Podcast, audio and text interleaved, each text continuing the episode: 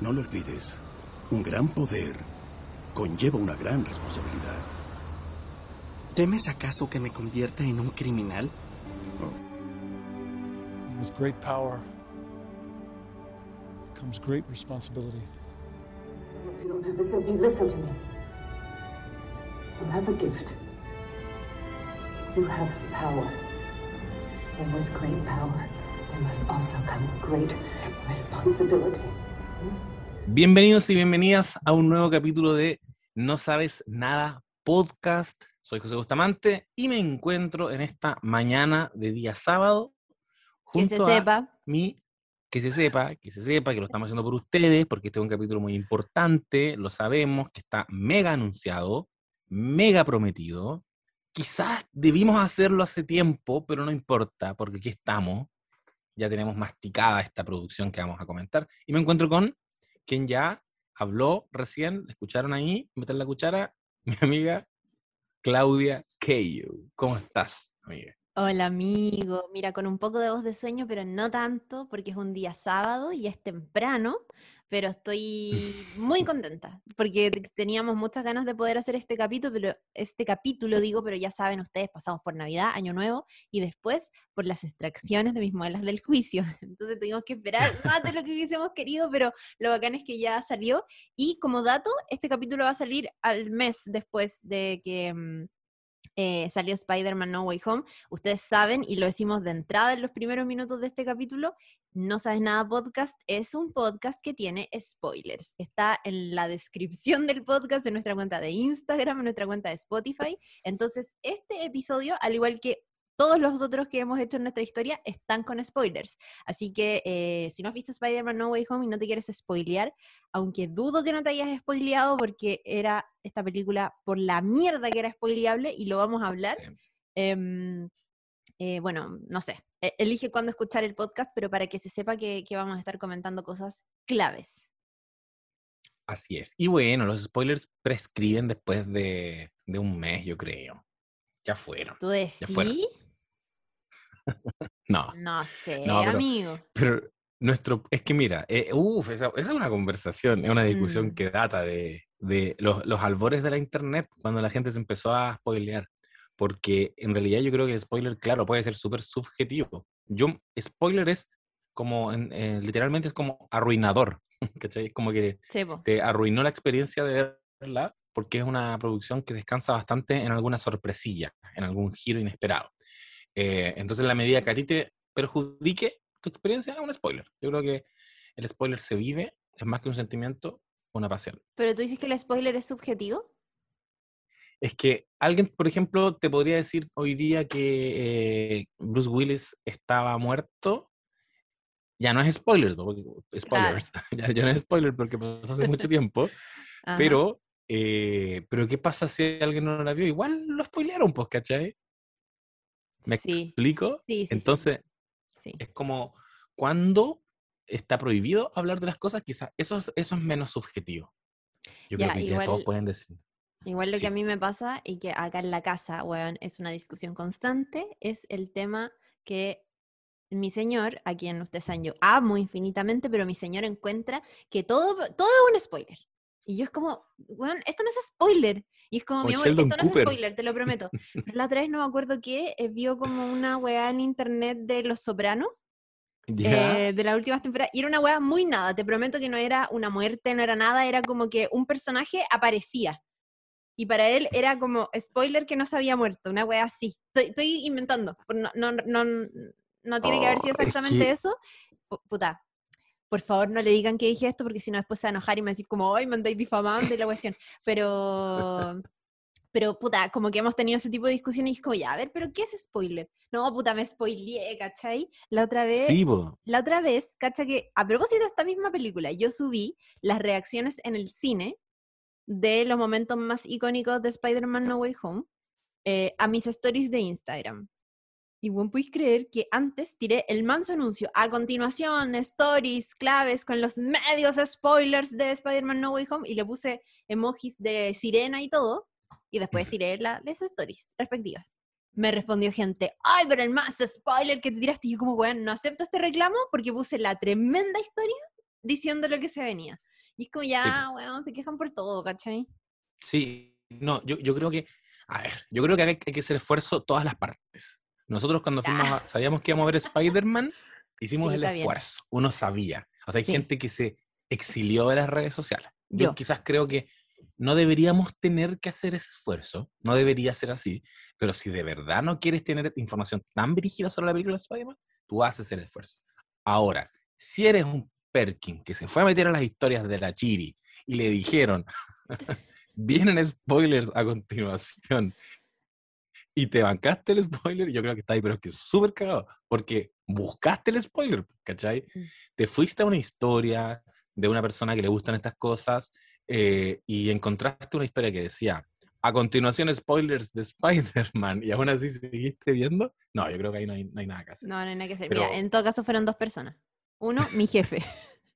Ah, verdad. Le tuve, le tuve que decir a mi jefe, no acepto, mayúsculas, no acepto este reclamo porque puse un story y me dijo, no, ya sí, da lo mismo, la vimos ayer con mis hijos. Y yo, ah, ya, ok. Pero como- Perdón el epíteto, señor Juan. No, No, sabía no era, no era Juan, era el Ah. ¿no era Juan? No, era el otro. nono. Sí, Ya, no, no. no, No, no me no respondió, ay, pero el manso spoiler. Bueno, ahora yo sí le puedo mandar, por ejemplo, un saludo a mi hermana. No Ya. que escuche esto. Ajá. Pero está en este momento spoileada. Ahora. Porque yo hice historias. Ahora, por este podcast, pregunté. Y de hecho, quizás después lea respuestas. ¿Qué les pareció? Díganme todo lo bueno. Y también dije. Pero quizás lo dije medio como en talla. Entonces la gente no. quizás puede no haber entendido mi hermana que era broma. Puse. Ahora se vienen cualquier spoilers. Pero porque de verdad se ven, dije. Yo puse. Comparto eh, mi TL eh, fue muy respetuoso en cuanto a lo que spoilers respecta. No obstante, a continuación, yo spoileré como loco. Y, y pues, ¿cachai? y mi hermana me está reclamando porque dice que se había logrado, eh, había logrado evadir todos los spoilers hasta que vio Oh, mi historia. Su propio Mira, hermano. Mira, lo que son las cosas, lo que son las cosas de la vida. Y el, bueno, el, eh, me, me llama mucho la atención y me interesa mucho el punto de don Nicolás Pereira, porque... Nicolás mm, Montenegro. Perdón, después lo podemos cortar. Nicolás Montenegro, porque efectivamente una serie como Los Sopranos em, es interesante saber quiénes no han muerto, ¿cachai? Ujú. Pero, pero yo creo que después de tantos años de que las producciones ya fueron estrenadas, en la era de Internet, yo creo que uno tiene que abrazar la idea de que no vas a tener nunca una experiencia como la experiencia original de ver las series si no Mm, las ves en el momento en que las están emitiendo. Ya cagamos, ¿cachai? Sí. Porque es imposible, pues, ¿cachai? O, o no puede como todo el mundo articularse para que uno no sepa. Yo, yo igual creo que es verdad, pues, sea, si yo, eh, yo no he terminado de ver Los Sopranos, eh, veo personajes más adelante, igual si ese personaje en algún capítulo su vida está corriendo riesgo y yo sé que ya lo vi en una imagen tres temporadas más adelante, igual pierdo la emoción porque ya sé que no, no murió ese personaje. Mm. Claro. Entonces, uff, Sí, no, pero el tema. Bueno, mira, en todo caso creo que lo que no, no, no era Los Soprano, parece que fue Succession que me pilló por ahí hablando como sobre Kendall y me dio mucha risa porque el Nico no la ha visto, pero el otro día me habló de Kendall como si fuera un personaje que totalmente conoce y es como, no, pero si Kendall demandó a su papá y la Bueno, en fin, entremos En en fin. materia porque estamos aquí para comentar Spider-Man No Way Home, así que voy a proceder, amigos, si me permites, con la sinopsis de la película. Por favor. Bueno, amigues, Spider-Man No Way Home se estrenó eh, exactamente hace un mes en el mundo entero y en Chile. Fue en la previa de las fiestas de fin de año y creo que junto con eh, Matrix era una de las películas más esperadas de diciembre, además de toda la, llegada de, mm, de- de este eh, reencuentro de Harry Potter de los 20 años, que ocurrió en verdad el primero de enero, pero que durante diciembre se fue tejiendo como toda esta expectativa, así que diciembre pasado fue un mes de grandes cosas que estuvieron sucediendo. Y em, Spider-Man No Way Home es la tercera película de esta trilogía que se ha ido construyendo en los últimos años, em, dirigida por John Watts, eh, que sigue, ¿cierto?, las cintas previas del 2017 Spider-Man Homecoming, que fue la primera con Tom Holland en este papel, y luego Spider-Man Far From Home del año 2019. Eh, no Way Home es la película número 27 del UCM.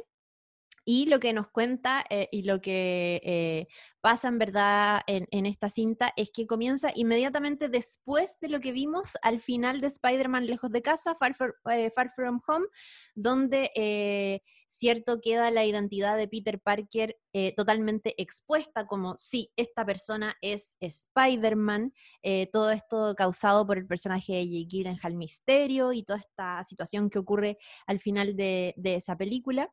Y en eh, No Way Home pasa, están pasando muchas cosas porque Peter y sus amigues tienen que postular a las universidades. eh, recordemos acá, y es un punto importante, todos son hinchas de la ciencia, devotos de la ciencia. Me parece que ahí hay un mensaje que tal vez es casual, pero tan importante en estos tiempos de desconfianza hacia la ciencia, que es muy bacán que les guste eso.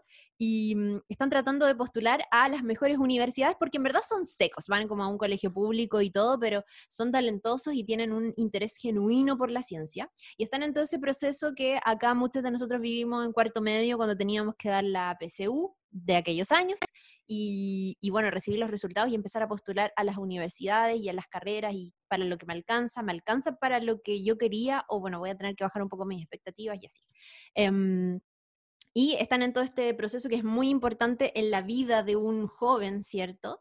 Eh, Claro. Y además Peter Parker está viviendo esta gran revelación. El mundo lo persigue, la prensa, por cierto, que desde que sabe que es eh, Spider-Man lo asedia totalmente. Él a- en estas alturas ya está en una relación con MJ, con el personaje de eh, Zendaya, y lo que hace es ir donde un viejo amigo, el Doctor Stephen Strange, para que lo ayude a restaurar esta mm, eh, vida, cierto, previa, donde el mundo no sabía que él era Spider-Man. Entonces, Peter Parker va, cierto, al Sanctum Sanctorum para pedirle ayuda al Doctor Strange y le dice como, puta, ¿existe algo así como que podáis hacer que la gente olvide que eh, Peter Parker es Spider-Man? Y eh, por ahí le dice como, puta, en verdad, como que no, no está muy abierto a ayudarlo, pero al final ya acepta hacer este hechizo. Pero ¿qué pasa? Que en medio del hechizo, Peter Parker empieza muy en la actitud que hemos visto en todas las películas de Tom Holland en este personaje, que es súper inmaduro, que es muy ansioso y es como nervioso y medio torpe. Mientras está Stephen Strange haciendo esta magia, él empieza a pedirle como, oye, pero ¿y si podías hacer que, ya, todos olviden que yo soy Spider-Man, pero si en verdad podías hacer que, no sé, eh, la tía May me recuerde. Mira, necesito en verdad que MJ sí o sí recuerde quién soy yo. Mira, sabes que en verdad Ned también es súper importante para mí, entonces podías hacer eso. Y empieza a, a- todas estas peticiones empiezan a alterar el hechizo y algo sale mal con esta, con esta situación y provoca una fractura en el multiverso, haciendo que varios supervillanos de otras realidades eh, empiecen a llegar al universo de eh, Tom Holland y que empiece a quedar un poco eh, la cagada. Llegan entonces estos supervillanos que ya habíamos visto en los trailers de Spider-Man No Way Home, eh, Jamie Foxx, ¿cierto? De vuelta como Electro, Willem Dafoe como el Duende Verde, Alfred Molina como el Doctor Octopus, eh, Rhys Ifans como el Lagarto, eh, eh, Thomas Hayden eh, Church como el hombre de arena, y eran cosas que se nos habían adelantado en los trailers y que, bueno, finalmente ocurren. Y acá, y esto era lo más interesante y emocionante que sabíamos que iba a ocurrir, y es que íbamos a tener supervillanos de otras películas previas de Spider-Man que ocurrieron hace muchos años. La Spider-Man de Tobey Maguire y, por otro, la Spider-Man de Andrew Garfield había, eh, no había indicio en los trailers oficiales de Marvel que Andrew Garfield y Tobey Maguire iban a repetir sus papeles de Spider-Man en esta cinta. Y probablemente ese, ese era el gran spoiler que te podías pegar de cara a, a esta cinta. Vamos a empezar a contar de lo que pasa más adelante en la peli, pero quiero saber impresiones, amigo José Manuel Bustamante. Uf, mi primera impresión es que eres seca haciendo eh, sinopsis. Igual hablé caleta. Perfecto. Está, no, pero está todo puesto ahí sobre la mesa. Ese es el, esa es la premisa, ese es el detonante de esta historia. Eh, em, oye, na- nada que ver esto, pero le mando un saludo a nuestra amiga Lula, que como ya se habrán dado cuenta, ya es parte de la cultura de este podcast. Si nos metemos en ñoñerías, ella no está. No. Este, estos momentos después ella me los reprocha. Después dice, Mira. oye, anduviste hablando de mí. Sé que lo peor que la Lula no ve estas películas, pero igual escucha los capítulos para saber qué dijimos. Sí, qué miedo. Así que Lula, perdón. Perdón, sí, sí, te queremos mucho, te queremos mucho. Pero, mm, pero, pero son, son prejuicios que hasta un cierto punto yo puedo entender y yo los, los he experimentado también. Solo que cuando uno abre la puerta al mundo de superhéroes y se entrega nomás a esa montaña rusa, te podías encontrar con cosas muy buenas, muy divertidas, como por ejemplo Spider-Man. Em, quiero decir que, que sí, pues efectivamente, como tú dices, no había eh, indicios ni información oficial sobre la eh, participación en esta película de Andrew Garfield y Tobey Maguire, los anteriores Spider-Man. Mi hermano, cuyo computador estoy usando en este momento, le, le mando un saludo. Eh, mi hermano chico es un ñoñazo que estaba bien metido en el universo Marvel.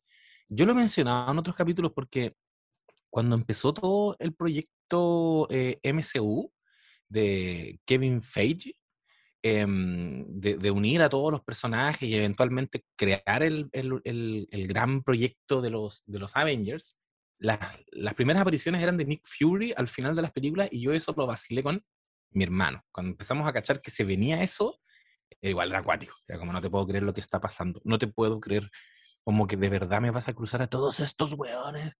No, no, no. Era impresionante. Y eh, yo perdí el hilo porque en algún minuto sentí que las historias de Marvel se estaban poniendo, se pusieron efectivamente en función de llegar a ese momento de los Avengers. Y algún día lo podemos hablar más en profundidad, pero yo creo que es evidente que entre medio hay películas que son bien prescindibles. Y todos lo sabemos. Hay por ahí unas Iron Man 3 que son como chuta. Hay unas Thor. Uf, hay unas que No me como- funen, pero me cargo. es que la, la, la- como que la premisa de Iron Man igual es bien funaki, pero, pero filo. Eso Pero sabéis que ni siquiera, ni siquiera es por eso. O sea, además que algo de eso me cae como mal y me da lata ver una película de un buen así. Eh, pero igual, puta, soy capaz de desprenderme y entiendo que es parte del personaje, pero en general como que no me atrae nada y creo que algo que me da una paja horrible es Thor Ponte tú la 2. Es horrible, me carga, la detesto. Es mala, a eso voy. Me Ah, entre medio hubo películas malas, derechamente. Que Y me parece hicieron- impactante que le hayan como hecho tan malos comentarios a Capitana Marvel si Thor 2, puta que es mala, weón. Es tan Sí. mala. O sea, Sí, se, em- se empezaron a poner quisquillosos los incels. no. Bueno, whatever. Como- y, y- y yo me desconecté y me desenchufé, y, y- porque yo partí, como digo, muy arriba de la pelota, y, di- y un- una, como un daño colateral de haberme desenchufado fue no saber qué estaba pasando con Spider-Man de Tom Holland, no, no haber visto ninguna Spider-Man de Tom Holland, solamente haberlo visto en las Avengers, ¿cachai? Eh, porque las redes sociales como que tampoco dejaron tan la zorra con, con ese Spider-Man y hoy día parece que me estoy dejando hallar mucho por ese termómetro porque si no hay conversación en torno a las producciones, habiendo tantas producciones, si una producción no genera mucha conversación, digo, ya la, la puedo dejar aquí en pausa y la veré en otro momento, pero hace poco mi hermano me subió a la pelota y me, Oh, me dijo, pero hermano, ¿tú cachai que dicen que podrían estar los otros Spider-Man? Y dije, sí, pero, pero son como los sueños que uno ha tenido toda la vida, pues esa weá no pasa, ¿cachai? Dijo, no, pero mira, empezó a mostrar como que me puso al día con todas las teorías que había en internet. Y yo no sé si tú cachaste, pero hay una escena de la película que es cuando van, saltan en el aire y se van a enfrentar los tres Spider-Man, cada uno contra un villano distinto, Sí, en una escena muy épica, que esa escena la pusieron en el tráiler, Sí, solo que borraron a dos. Spider-Man. y mi hermano me decía, pero mira, si mira este de acá, este de acá va a pelear contra nada, no hay nada allá, porque borraron a Spider-Man. Y dije, oh, Sí. puede ser. Y ahí como que me empecé a subir a la pelota, y me subí a la pelota muy encima. Y, y claro, cuando llegamos al momento de ver la película, cuando llegó el momento de comprar la entrada, porque recordemos que se vendieron, pero es que como pan caliente, no había forma de encontrar entrada a esta película. No. Cosa que yo no recuerdo que haya pasado muchas veces. Puta, Em, con Avengers las últimas pasó, me acuerdo también, como que fue el fenómeno de habilitar salas extras porque había mucha demanda y, y la gente además no quería, eran películas muy spoileables y que Claro. tenían un- una fanaticada muy grande, entonces eh, había una- un interés que yo creo que es lo que nos pasó a nosotros y a muchos, que es como ir a verla lo antes posible, porque mala bola igual spoilearse por redes sociales, y por otro lado, uno no está tan dispuesto a estar cinco días fuera de Instagram y de Twitter, ¿cachai? Exacto. Sí. Y, y bueno, y es un buen indicio, pues si pasó con las Avengers eh, y pasó con Spider-Man, yo creo porque esta Spider-Man ya se puso en ese lugar. Yo, yo, creo que esta se pone en el lugar de las eh, Endgame, ¿cachai? En nivel de, de fenómeno, es una locura. Y, y me preguntabas por mis impresiones, me di toda esta vuelta para decir que eh, la disfruté mucho, mucho, y, y creo que está dado por algo que también hemos hablado en otras oportunidades, que son como fenómenos extra cinematográficos, que es cuando ya la producción encarna un ícono de la cultura pop que trasciende generaciones y que y, y la película se encarga de hablarte un poco de eso también. Em, ¿Qué es Spider-Man finalmente para nuestra generación? Mm. ¿Cachai? Todos tuvimos nuestro Spider-Man. ¿Qué implicaba eh, Spider-Man para nosotros cuando niños? Si también hubo una serie animada de Spider-Man. Em, el juguete de Spider-Man. Era una locura tenerlo. ¿Cachai? Eh, y siempre lo supimos. Cuando Marvel em- empieza a hacer la- la- el proyecto del MCU, eh, todos sabíamos que, que triste que no esté Spider-Man, porque Spider-Man lo tiene Sony. Cagaron. Es increíble, eh, y ahí le- me saco el sombrero, por cómo nos en- reencantaron con hueones que nadie conocía. así. Nadie sabía quién era Iron Man. nadie sabía No, a- a- a- estáis no- loco, En no. Chile, no, o sea, no quiero ningunear a, los a, los, No, la a gente- los duros. Sí, niños duros. sí, no, No, ninguno. sí. Pero, No. no, no, pero, pero yo, yo estoy hablando como del, del mainstream.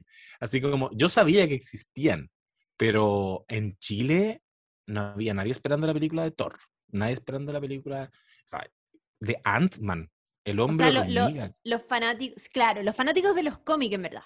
Eso, esos buenos Sí, claramente esperan películas de todos sus personajes favoritos, pero em, uno que no está acostumbrado a leer cómics y que conoce a estos personajes de lejos, de nombre y que cacha un poco la historia, uno dice como, ya, sí, sería bacán como una película, pero no era algo, que sí te entiendo, como, weón, mi vida, porque esta weá ocurra. De hecho, estaba leyendo que cuando eh, Marvel en su peor momento, eh, crisis económica, empieza a vender los derechos de sus superhéroes, em, logra vender, le cuesta, le cuesta vender, pero no están tan interesados en hacer las películas. Estamos hablando de, en los años 70 se hace la primera Spider-Man, eh, pero en una versión me- mega básica, y, y- por otra productora que, que ya, que ya no existe, ¿cachai? Y así se fueron como cediendo los derechos y el único que siempre fue, eh, causó interés fue el de Spider-Man. De hecho, Marvel le estaba como regalando, era como, cómpranos Spider-Man y te regalamos a todos estos otros hueones, como, bueno, hazlos a todos, ¿cachai? Y, era, y, y lo rechazaron. Nada, n- eh, no era Sony en ese momento, pero era la que anteriormente tenía los derechos de Spider-Man, dijo así como, eh, no, como, no quiero, olvídate de esos hueones, yo quiero a Spider-Man. Eh, y, y es un tesorito que nunca lo soltaron. Y hicieron la versión de Tobey, Wa- de Tobey Maguire, o sea, de Sam Raimi con Tobey Maguire. Hicieron la versión de Andrew Garfield porque tú tenés que seguir sacando películas para seguir renovando la licencia. Y, y sabíamos, y es un poco eso lo que quería plantear, siempre hemos sabido que es triste que, que Spider-Man no, no esté en las, en las Avengers porque y esto yo lo sé porque por alguna, alguna vez me encontré con esta información, no soy un fan de los cómics, pero sé que Spider-Man sí fue parte de los Avengers, pero siempre se habló de esta idea de que él era un héroe muy solitario. ¿cachai? Siempre era, estaba esta idea de que él no puede trabajar en equipo, entonces él pasaba por los Avengers, pero seguía trabajando solo. Idea que se recogió en esta película. Y, y, por, y por toda esta importancia, por todo, eh, por todo eso clave que tiene Spider-Man como en la cultura occidental, si se quiere, eh, me, me gustó que esta sea como una celebración de esa figura y, y de que hablemos de ñoñerías tan triviales, pero tan ñoñas y bacanes al mismo tiempo como ¿por qué Tobey Maguire tira la telaraña directamente desde la piel y los otros tienen dispositivos? Y como que transparentaron todo, se hicieron cargo de todo. Como, Mm. weón, tú eres, tú peleaste en el espacio, yo no peleé en el espacio, soy el peor Spider-Man. Sí. Oh, es como fanservice no, la you're película. amazing. Como que le- Weón, alta talla. Te juro que yo quería ponerme de pie y aplaudir. Era como. Le dice, Oh. porque además, eso, igual me dio pena ese momento porque hay como una idea de que eh, lo de Andrew Garfield hubiese podido ser mucho mejor, pero no se aprovechó ni al actor, ¿cachai? Como que em, en el fondo era como un poco ninguneado y, y solo siento que los que de verdad lo querían mucho son aquellos que crecieron, esa generación que tenía como referencia por edad al Spider-Man de Andrew Garfield. Porque nosotros, Claro. yo creo que nuestra referencia es Tobey Maguire, ¿cachai? Para mí al menos. Sí, po. Eh, oh, sí, po. Y, y esa weá incluso era, un- era casi como un meme de internet, una talla de que, weón, Andrew Garfield podrían haberlo aprovechado mucho más que Lata. Y, y el weón toma esta idea que yo creo que viene derechamente de, ese, de esa idea que se ha instalado popularmente y lo dice en la película, que es una weá de ficción, pero como que traspasa esa weá, cita este chiste y onda tenías a Toby Maguire dici- diciéndole You're amazing. Y es como The Amazing Spider-Man, ¿cachai? Weón, yo quería Sí. aplaudir y no, no sé, la disfruté muchísimo. Es que es cuático, porque, porque logra un equilibrio que lo han logrado otras, como por ejemplo lo que está haciendo eh, Star Wars con Disney en la plataforma, es decir, las series, como por ejemplo de Mandalorian, y hablamos harto sobre esto, ese equilibrio entre fanservice, como te vamos a, a dejar contento, te vamos a tirar todos estos guiños, porque es Star Wars, no es cualquier weá, sabemos que es importante, hay como que hacer una reverencia hay como que hablar con calma porque es Star Wars, ¿cachai? Como no podías así como a- atolondrarte, eh, pero igual te voy a contar una buena historia. Igual te voy a armar un buen universo, te voy a construir buenos personajes. Eh, Mm. Hay películas que se van para un lado y ahí es donde uno dice, oh, la weá fue puro fanservice, como final de Game of Thrones, ¿cachai? Como puta, oh, se quedó Jon Snow con Daenerys porque todos los chipeaban, pero en verdad no, no tenía sentido en la historia. Y, y hay y hay otras producciones que de repente se van quizás demasiado a, la a, a contarte una buena historia y se olvidan un poco del fan, que no está mal, pero está muy bien cuando se detienen a, hacerte todos estos guiños. Eh, eso de entrada quería decir, que creo que, que Spider-Man en ese sentido, cuando me va a pegar aquí un salto, pero cuando aparecen, cuando ocurre ese momento, el gran spoiler, tú subiste esas historias donde la gente aplaudía, Sí. yo aplaudí y grité. No, paro yo. Una weá que nunca la hago en el cine, pero me lo permití, porque ahí yo dije, estoy viviendo una experiencia colectiva importante. Qué wea si más no, hermosa. Si no, no digo nada, me voy a sentir mal, es como weón. La cago. Puta, yo soy el tipo de persona que viendo esos videos llora y se emociona. Es como el, el momento Avengers Endgame donde Sam le habla a Capitán América para decirle como, hola, estamos aquí y empiezan a aparecer todos. Oh. Chao. Chao, para mí esa weá es, es porno, realmente. Es, Y es que es muchas cosas. Y tiene, momento, tiene momentos muy incómodos como el momento femenino que lo encontré como el pico, pero todo lo previo es eh, muy emocionante y, y la verdad es que vivir esa, esa weá de manera colectiva como, como padecer algo que, que es cine de superhéroes, que es una weá que para tanta gente puede ser tan básica, pero que a mí me Sí. conecta muchísimo con, y, y- y me, me reconforta a un nivel bacán como saber que estoy con otra gente que además que piensa muy diferente a mí o que es de diferentes edades, muchas generaciones que están ahí, van padeciendo esta weá conmigo. Y, e- y, y- y ese nivel de conexión no puede más que emocionarme. Es el- la misma sensación que tengo, ponte tú, cuando eh, en las convenciones se presentan trailers de películas súper esperadas. Ponte tú eh, en algún momento, en alguna, eh, no, no me acuerdo en qué encuentro se lanzó en su momento el, el primer tráiler de eh, The Force Awakens. Que no sé si te acordáis del tráiler de, de- el- del trailers, del tráiler de The Force Awakens, pero weón, Han Solo y Chewie, que creo que salen al final. Esa, y, y ver a la gente como explotando A mí me hace un nudo en la garganta real y puedo ver esa weá miles de veces. Por eso todas las veces que hacen la edición del momento Avengers eh, Assemble eh, y ponen puta para la campaña de Boric a los veganos apareciendo, a la concerta apareciendo, o cuando en su momento lo hicieron con otras cosas, me emociona, weón, paloyo y creo que en general el viaje que he tenido con Marvel a través de estos momentos ha sido muy, muy, muy, muy, muy bacán. Em, soy la clase de persona que entra a YouTube a buscar, voy a continuación voy a hacer un spoiler de la segunda temporada de Mandalorian, si no la has visto, avanza 15 segundos. Soy la clase de persona que busca en YouTube como Luke Skywalker de Mandalorian Reaction. Y lloro. Oh, ¿Cachai? Oh, no he hecho eso. Voy a buscar. Bueno, es que en general a mí me emociona ver a otra gente emocionada. Como en Oh, cualquier eso, situación. A mí igual, a mí igual. Palo yo, ¿no? Y, y bueno, con este tipo Y me de gusta cosas mucho ocurre.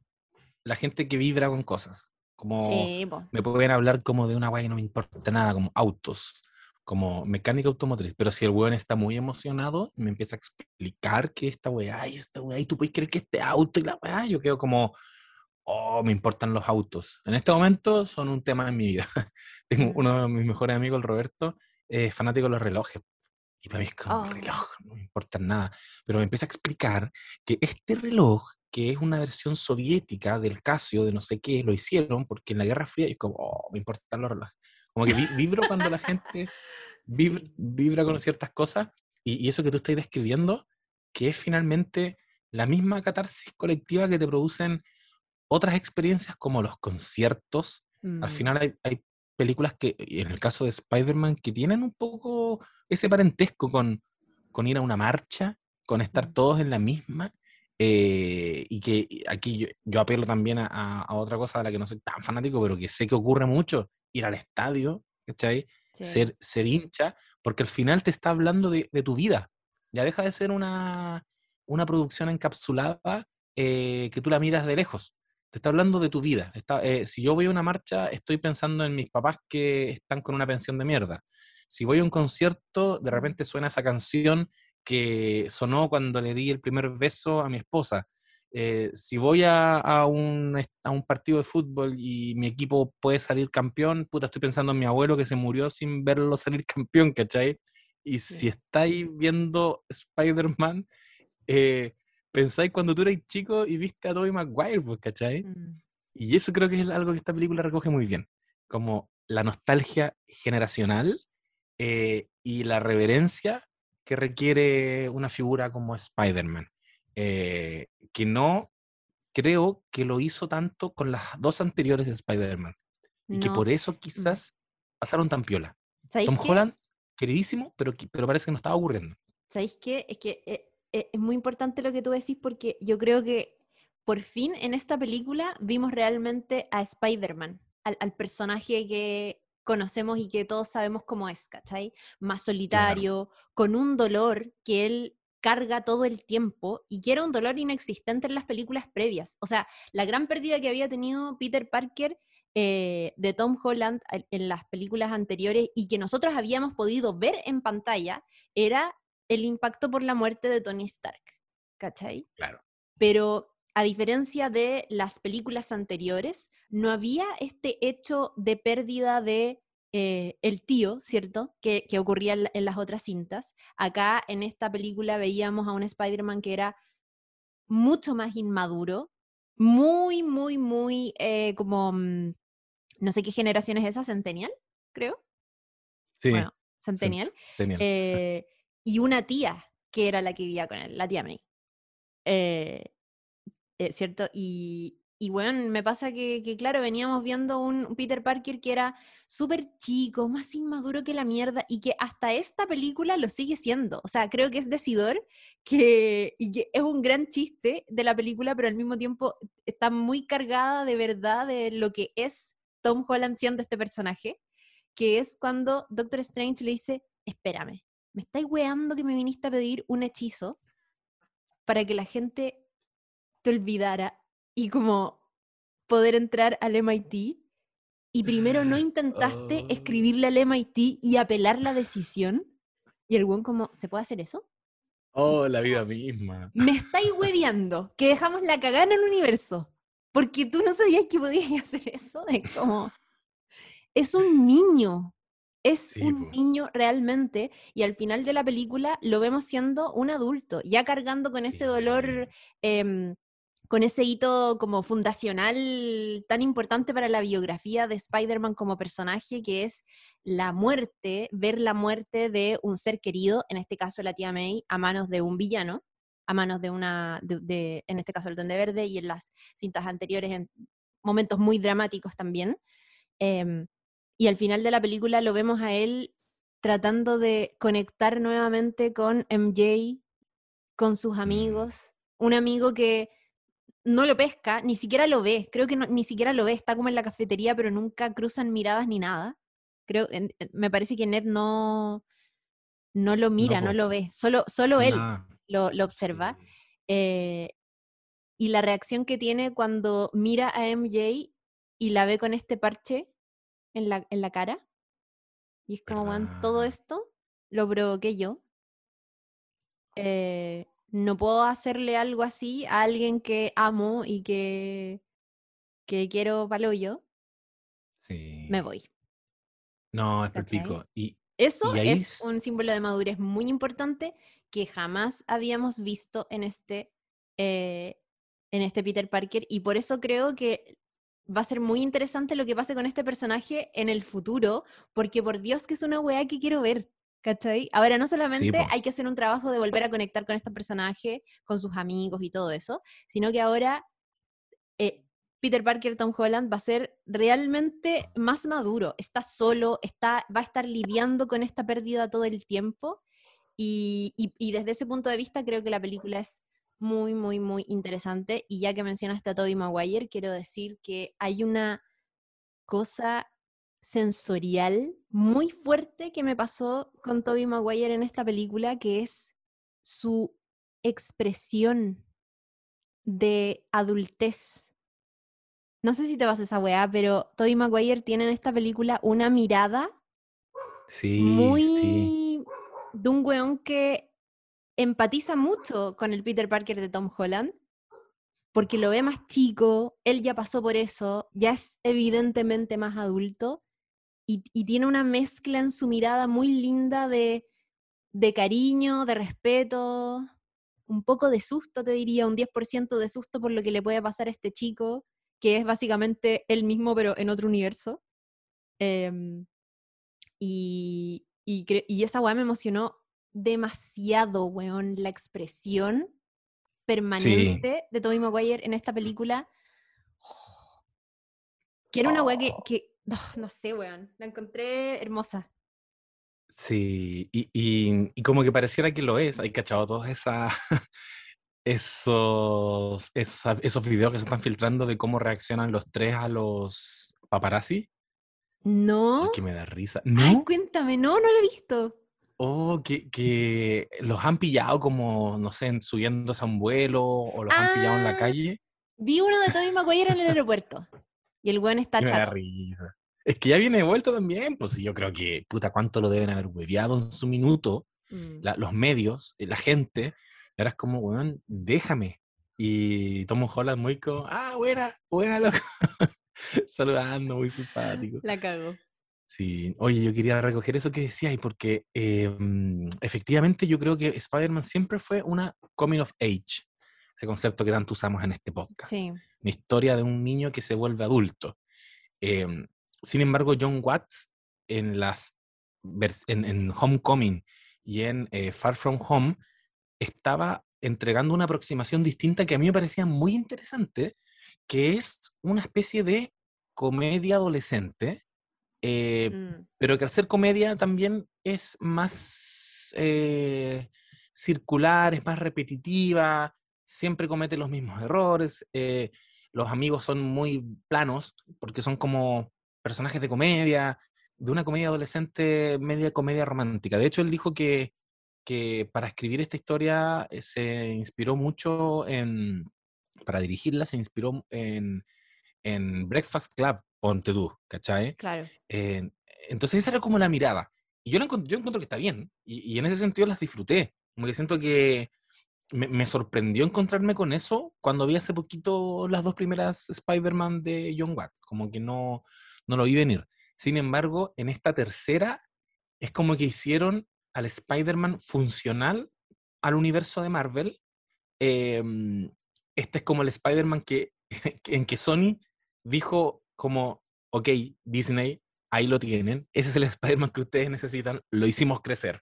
Se, se concreta como la coming of age y, y ahora es un adulto, como muy bien dices, el arco es perfecto de, de, eh, Doctor Strange, ayúdame a que nadie recuerde que yo soy Spider-Man, pero espera que la tía May, pucha, ella sufrió mucho, así que haz una excepción, y como un niño indeciso, inseguro, que no llamó, como tú dijiste, no apeló, no hizo el trámite o, o que la, la universidad ofrecía y se fue como a hacer un, un conjuro antes de eso para terminar siendo el Spider-Man que nadie conoce para vivir solo. eh, y también ahí se conecta con una idea de que siempre ha existido en Spider-Man y que es lo que les esbozaba al principio, que, que Spider-Man es un superhéroe solitario Mm. y, y en, estas, eh, en estas versiones del superhéroe no era solitario, po. es un, es un que estaba pero súper rodeado. Estaba la tía May, estaban sus dos amigos. Sí. Spider-Man yo recuerdo que no tenía amigos. Tobey Maguire y Andrew Garfield eran tipos que están súper aislados. Sí, sí. Em, tenía a Tony Stark, tenía a todos los Avengers. weón, peleaba con todos los Avengers. Y pareciera que las tres películas lo fueron despojando de a poco de eso. Perdió a. Tony Stark, eh, perdió a la tía May y eventualmente al final de esta película vuelve a ser o, o- o es finalmente este superhéroe que nosotros conocíamos en las otras historias, en la de Tobey Maguire y en la de Andrew Garfield, que es un superhéroe solitario. Él funciona solito y, y se hizo el traje. Es heavy, es como que me desprendo de esta tecnología que me entregó Tony Stark, me saco de encima el peso de Tony Stark y de las expectativas que hay sobre mí y ahora soy Spider-Man desde cero. Y hago algo que lo hicieron todos, que es coserse su traje. Mm. Como que ahora sí, esa weá me encantó. Me encantó y por eso quiero mucho ver más películas de este personaje. Eh, además, porque mm, tengo una admiración muy grande por Zendaya, me encanta, la amo realmente. Eh, y sabéis que me, mm, me dio mucha pena lo que pasa con ellos, weón. Eh, como toda la escena final de la cafetería me destruyó y creo que en general ese momento, el momento en que muere la tía May, el momento en que él está eh, solo en este lugar, ¿cierto? En este como techo, en esta azotea, son momentos de mucha pena, obviamente, y de mucha demanda, siento, actoral, de habilidades actorales, que Sí. no habíamos visto en Tom Holland en estas películas. Claro, Y, weón, creo que está muy bien su actuación. No la Eh, cagó. muy bien, muy bien. El, el momento de la muerte de la tía May, yo creo que es como impecable. Es impecable su llanto, su, su reacción y su, su angustia real de lo que está pasando y, cómo el peso de todo esto de, de haberse enfrentado con el Duende Verde, de la explosión, de verla ahí y creer que, ah, no, que hay que llamar a una ambulancia nomás y todo va a estar bien, pero ella de pronto se cae y cómo empieza a asimilar todo eso. Creo que Tom Holland está muy, muy, muy bien actoralmente eh, y demuestra que, que fue bien elegido para el papel, porque antes habían muchas eh, yo en- verdad he leído bastante ese comentario de personas que en las películas anteriores decían, oh, ya, puta, buena onda el, el Spider-Man de Tom Holland, pero, pero esta weá no es Spider-Man, ¿cachai? Esta weá no es Spider-Man. Por lo mismo que estábamos diciendo, pues que es un personaje que históricamente se ha construido desde otros lugares y, y con otras características. Y había gente que lo encontraba chistoso, buenos chistes, buena música, entretenidas historias, pero no me güey, este weá no es Spider-Man, ¿cachai? Y creo que ahora en esta película por fin se, se arma este personaje que eh, históricamente nosotros hemos, hemos conocido. Y, y que de paso pasa esto inesperado, que es Tom Holland, a quien veníamos viendo muy cómico, muy en otro tono de actuación, ahora demuestra esta otra parte donde él está, bajo mi impresión, muy bien. Eh, y eso me encantó y de verdad que el momento de la cafetería a mí me mandó a la chucha. No, yo lloré, yo lloré más de una vez. Eh, bueno. Por ejemplo, la muerte de la tía May que acabas de describir, lo encuentro, pero es que brutal. Yo debo decir que pocas veces Marvel me ha emocionado hasta ese punto. Eh, el chasquido de Thanos, lo digo aquí, frente a todo Chile, eh, no me produjo nada. Eh, Don Tony Stark, ¿cómo era Mr. Stark? Cuando, cuando hasta se está desvaneciendo. eh, no lo sentía, porque ahí uno sentía esa cosa superior que había a contarte la historia, que es, estamos haciendo los Avengers. Yo siempre como que tenía esa sensación de, entonces los dramas no son tan dramáticos, no son tan terribles, todo un poquito reversible. O sea, el estallido de Thanos literal era reversible. Era simplemente solucionar esto. No se iban a deshacer tan fácil de todos esos superhéroes, ¿cachai? Hay una maquinaria aquí que tiene que funcionar. Y, mm, y la muerte de la tía May siento que me devolvió toda esa emotividad que necesitaba eh, y me la sufrí. Está muy bien, está eh, dirigida y está construida con mucho cuidado y mucho cariño. Eh, Marisa Tomei parece que es una actriz que igual queremos. Como que, Totalmente. o no, o sea, la, que- la queremos en todos los sentidos. como que es hermosísima, pero también es talentosísima y es como simpática. Entonces, eh, que ella fuera la tía May ya, ya era clave y, y actúa muy bien. Y sentí como ella no se estaba dando cuenta de que estaba muriendo y esa weá es brutal. Como eh, voy a cerrar un poco los ojos y es como, conche tu madre, esa weá no se la deseo a nadie, menos a un niño como es eh, Peter Parker en este punto. Y ya, bueno, y antes de eso, un poquito antes, le dice, em, todo poder conlleva una gran responsabilidad. Y eso yo creo que es otro punto clave de la película. Yo igual sentí ahí como, como grititos en el cine, Mm. porque fue como una revelación, concha tu madre, aquí no hay eh, tío Ben, pero la tía May se lo dijo, por lo tanto la tía May, no, no puede ser, no puede ser. Que la tía May es la que va, va a morir. No, y todo como que se, todo cuajó tan bien, y en el momento en que ella muere es tan triste que me encantó sentir eso que pocas películas de, de Marvel me han, me han ofrecido, que es un momento dramático. Y como tú decías, eh, la pérdida en, en el personaje de Peter Parker siempre estuvo, ¿cachai? Sí, está el típico momento, que es la muerte del tío Ben. Sí. Y, mm, y ese, era como la ese era como el punto de partida. el de detonante de muchas Era, cosas. ¿O no? Mm, Era como la sí, muerte po. de los papás de Batman. Era como, Sí. "Weón, murió el tío Ben y le dijo esto. Eso Mm. marcó, eso hizo crecer. Ahora este buen ya no es un niño, es un adulto. Y que lo hayan hecho ahora en esta tercera película con la muerte de la tía May, te confirma que es una especie de, casi como uno lo podría leer, como una precuela. ¿Cachai? Sí, es como que todas estas películas fueron el- la historia de, comillas, bueno, no, sí, como un poco origen, comillas, de lo que, del, de lo que podría venir después. Comparto. en una, en una versión de Spider-Man que de hecho no tenía origen, no tenía No, historia de origen. No. Cuando me puse a ver las, las estas estas Spider-Man y partí con Homecoming, eh, yo ya lo había visto en las Avengers, me sorprendió mucho encontrarme y, y ay, la Mel tampoco la había visto. Entonces fue como un comentario que hicimos, como espérate, y empieza así nomás, como, Ya, ah, él eh, ya Está- es Spider-Man. claro, está por sentado. Lo que pasa es que esa weá fue rara también porque el personaje de Spider-Man Tom Holland entró por primera vez, antes incluso de que salieran las películas, en Claro. Capitán América Civil War, en, en el, en el momento de eh, la pelea del aeropuerto. Que es como ahí aparece como enfrentándose a todas estas personas. Pero claro, nosotros nunca vimos el momento en que lo pica la araña. Eso no está. Eso No, no, no, no se muestra y se da por sentado. Y que, mira, no, no tiene nada de arrogante porque es un personaje ultra conocido que ya todos sabemos lo que le pasa. Es como... Bueno, ahora van a hacer una película de, de Batman donde yo creo que no irán a mostrar eso, pues sí. Como la, la, la muerte, digo, el asesinato de sus papás y total, y esa weá, ¿cuántas veces la hemos visto, cachai? Es como Claro. parte de la cultura popular ya a estas alturas.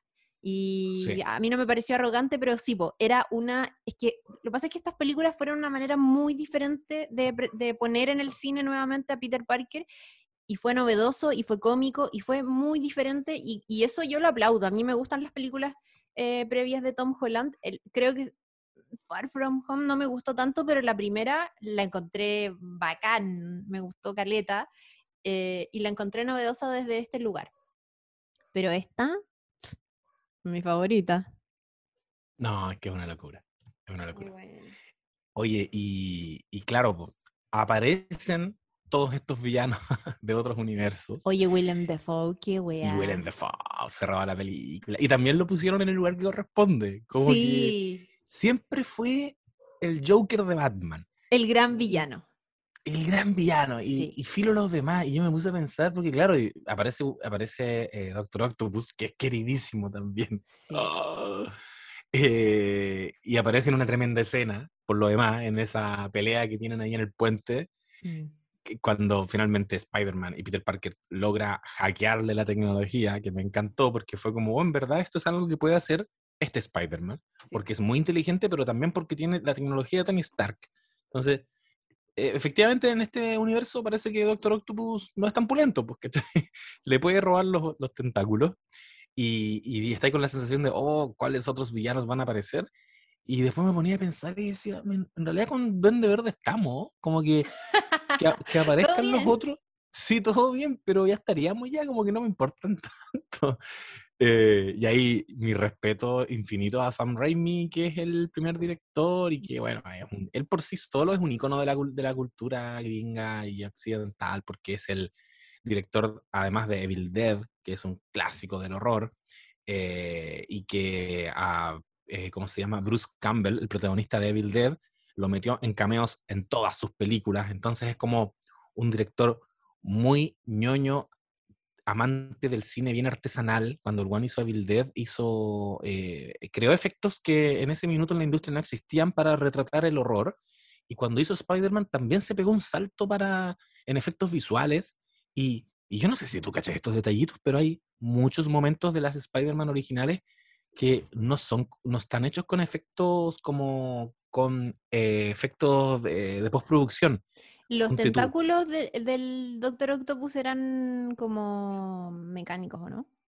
No, no, no estoy seguro, Parece que sí. no lo descarto. Lo que sí te puedo asegurar es que la araña, amiga, la araña que cae y pica a Spider-Man, a Peter Parker, hay un momento en que es una araña que va colgando de verdad. De verdad. Como una araña haciendo Benji. Hicieron colgar una araña. En otra parte, cuando él está en el colegio y empieza a desarrollar sus poderes y a Mary Jane se le caen todas las cosas de la bandeja en el casino y él las agarra, eso lo grabaron de verdad. Él agarró todo. Tuvo que hacer el movimiento con la bandeja de tun, tun, tun, tun, tun, hacer que todas las cosas caigan de pie en la bandeja. Eso, eso ocurrió. Que es una cuestión que, que tiene Sam Raimi, que por lo demás va a dirigir la próxima Doctor Strange. Sí, pues, Así que- Todo mi respeto y todo mi cariño a él, que fue el que dijo: el villano acá es Duende Verde. Y nunca hubo otro villano que lo superara y tuvo la mirada y la visión de poner a Willem Dafoe. Oh, viejo seco. Viejo Se seco pasó. que, en- esta película lo adoré mucho. Oh, que está bueno. Sí, es cierto. No, mira, qué- cuántas emociones y cuántos chistes. Eh, oye, mira, acá está, par- paréntesis, antes de hablar de los chistes, eh, mira, aquí dice que mm, efectivamente los brazos eran títeres. Y cuando hicieron ahora todo, eran imaginarios para Alfred Molina, porque los generaron por computadora. Pero sí, al- algo así había escuchado, que los, los originales eran, eran como reales, ¿cachai? Qué locura. Sí, locura, locura total. Y, tú- Oye, y de hecho, un- dale. eh, muy cortito, que, que a propósito de que Sam Raimi dirigió Evil Dead, una escena que yo les recomiendo que la miren de nuevo, de la, de la segunda Spider-Man de Sam Raimi con el Doctor Octopus, cuando él recibe como esta sobrecarga de energía y, y lo dan por muerto y están tratando de sacar los brazos después como en, en, en- en una, en un pabellón de médicos Sí. em, y los brazos empiezan a reaccionar y empiezan a atacar a todos los doctores, a todo el staff de doctores, esa weá es para cagarse de miedo. Está, Mm. está grabado en código de horror. Y está muy buena esa secuencia. Búsquenla en YouTube para que se la repitan. Es cuático. Es cuático este weón. Sí. A Ahora mí sí, me, gusta, me gustan, me gustan mucho esas películas. Mucho, mucho, mucho. Y para mí también, eh, puta, el Donde Verde, obvio que era el, el más icónico, eh, siento, de todos los villanos que aparecen en esta, en esta peli, eh, tanto de las películas de, de Andrew Garfield como las otras. em, y me gusta, como decís tú, que le hayan dado el lugar que le corresponde. Porque es el gran villano. Si, si Otto Octavius se, se cura, ¿cachai? Como que en algún Sí. momento termina siendo hashtag aporte, mientras el otro Mm. está totalmente controlado eh, por toda esta lógica, ¿cierto? De dominación que tiene, de dominación mental que tiene eh, el Duende Verde. Eh, quiero decir que en el momento en que mm, ataca a el Peter Parker de Tobey Maguire, dije, me estás hueviando que lo van a matar. Me estás hueviando. ¿No te pasó eso? Sí. Como que- Sí. Entiendo que hay muchas personas que dijeron, no, ah, no, ya todo bien, no se puede morir porque regenera muy rápido. Pero yo de pronto olvidé todas las habilidades que tiene Spider-Man y dije, no, weón, mentira que lo vas Sí. a matar. No puede ser. Me quería morir. Sí, yo también lo vi. También lo vi porque sentí que podía ser la forma de Sony de cortar esa saga. Mm, Como, claro. porque lo que, te, lo que te están insinuando igual acá es que esta es la película siguiente de, la, de todos los universos de Spider-Man, porque ¿cachai? Esto es Mm. Spider-Man 4 de Tobey Maguire, puede ser Spider-Man 3 de Andrew Garfield, porque siguieron sus historias. sí. Eh, están los, de repente los rumores y mitos de que Sony podría retomar un Spider-Man con Andrew Garfield porque habían proyectos tan buenos puestos ahí, bla, bla. Pensé en un minuto, como siguiendo esos hilos, que, oh, quizás van a matar a Tobey Maguire para que no, no haya más Spider-Man nunca más en ese universo. Igual no las van a ver, ¿cachai? Pero sí, yo lo vi, la vi negra. La vi negra. Y, oye, amiga, y me encantó la química que se produjo entre los tres Spider-Man. Sí, muy bacán. Oye, ¿no te pasó que te confundiste en, en el momento en que estaban todos con sus trajes y saltando y hablaban? ¿Te, te pasó sí. eso? Y bueno, que además está, está toda este- esta cosa como de eh, yo soy el 1, yo soy el 2, ah, no, yo soy el 3. Bueno, siendo, perdón, aquí 15 de enero del 2022, yo todavía no, no me acuerdo, ya se me olvidó quién era el 1, el 2 y el 3. ¿Quién era el 1, el 2 y el 3? Como, No sé, no, oye, que no sé. Me confundí mucho y cuando hablaban no era capaz de distinguirles la voz. Y, y la weá de los trajes me, me distrajo, weón, totalmente. Como que los veía saltar por la weá y era como, ah, ¿cuál es este? Pero ¿por qué parece que está hablando el otro? Como- me Qué confundió un poquitito. Sí, Sí, como no los podía distinguir entre la emoción y el porno que estaba viendo, porque cuando se tiran los tres juntos, eh, y bueno, casi que es como enganchando sus telitas de araña, como, no, ya, chao. No, la locura. Es que yo creo que sí, eh, no sé si será intencional, no sé si, porque tú no podías esperar que el público tenga el ojo tan fino como para decir, ah, este es el traje de Tobey Maguire, este es el traje de Andrew Garfield. Cuando se ponen la máscara ya son cualquiera, pero yo creo que, que estaba esa idea de que fueran uno, ¿cachai? Mm, de que uno no lo sintiera tan como, oh, esto es muy típico de...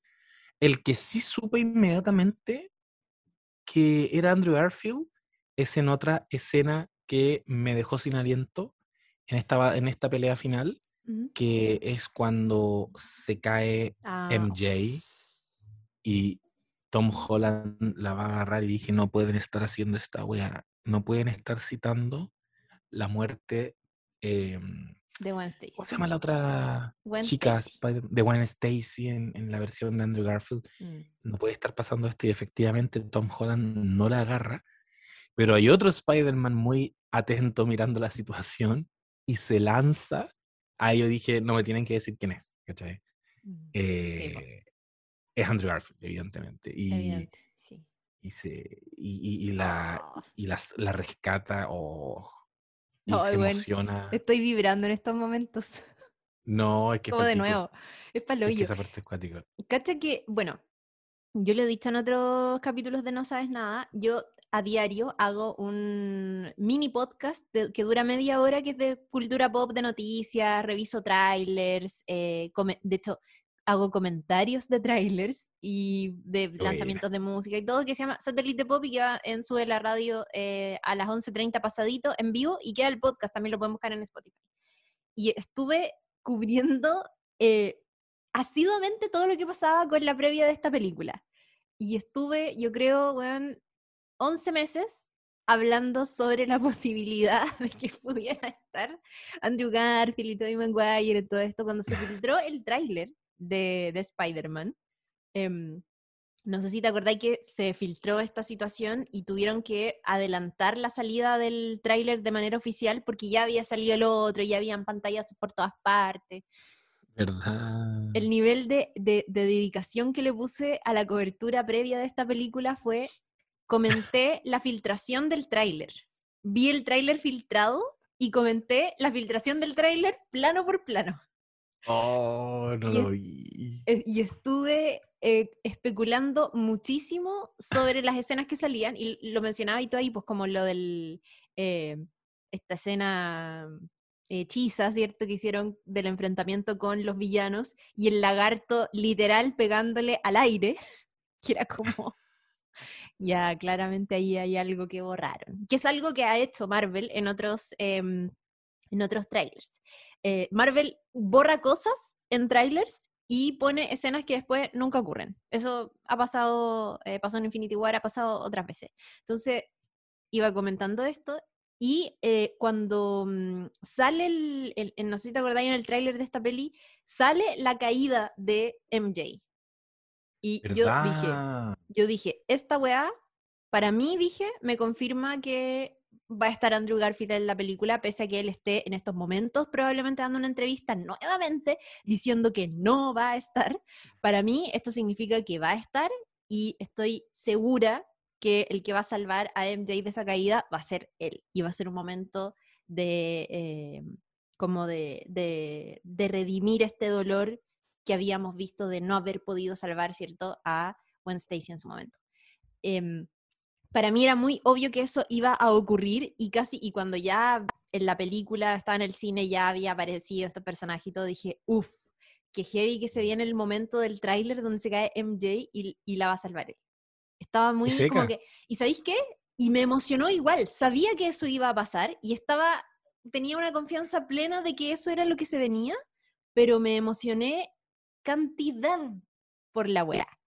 Eh, no sé, fue muy raro lo que Qué pasa con eso porque a, porque a veces cuando Mm. uno sospecha que van a ocurrir cosas, ocurren y uno no se emociona. Pero esto No, a mí me dejó palo yo.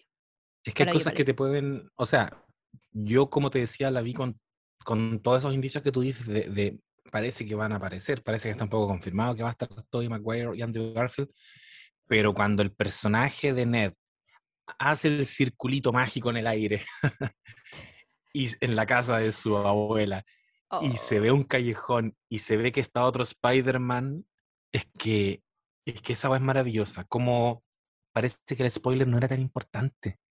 Parece que saber que ellos podían estar y confirmarlo en pantalla, igual te podía emocionar por la forma en que iban a aparecer. mm, Y entra corriendo y casi que tú ves una forma de moverse distinta y tú sabes, "Es- y este es más, es más larguirucho, este no es Tom Holland, este no es el Tom Holland. Y se mete a la casa, igual te emocionáis. pues, Y ahora mientras lo cuento me emociono, y si la voy a ver ahora, porque le parece que me la voy a repetir ahora con mi hermano, Qué bacán. me voy a emocionar, me voy a emocionar igual. Y, y- y qué buena que hiciste, hiciste ese, esa reflexión, porque yo jamás con la escena del tráiler cuando Mary Jane caía, yo parece que estoy como medio escéptico. Estu- Estuve, Game of Thrones me dejó mal.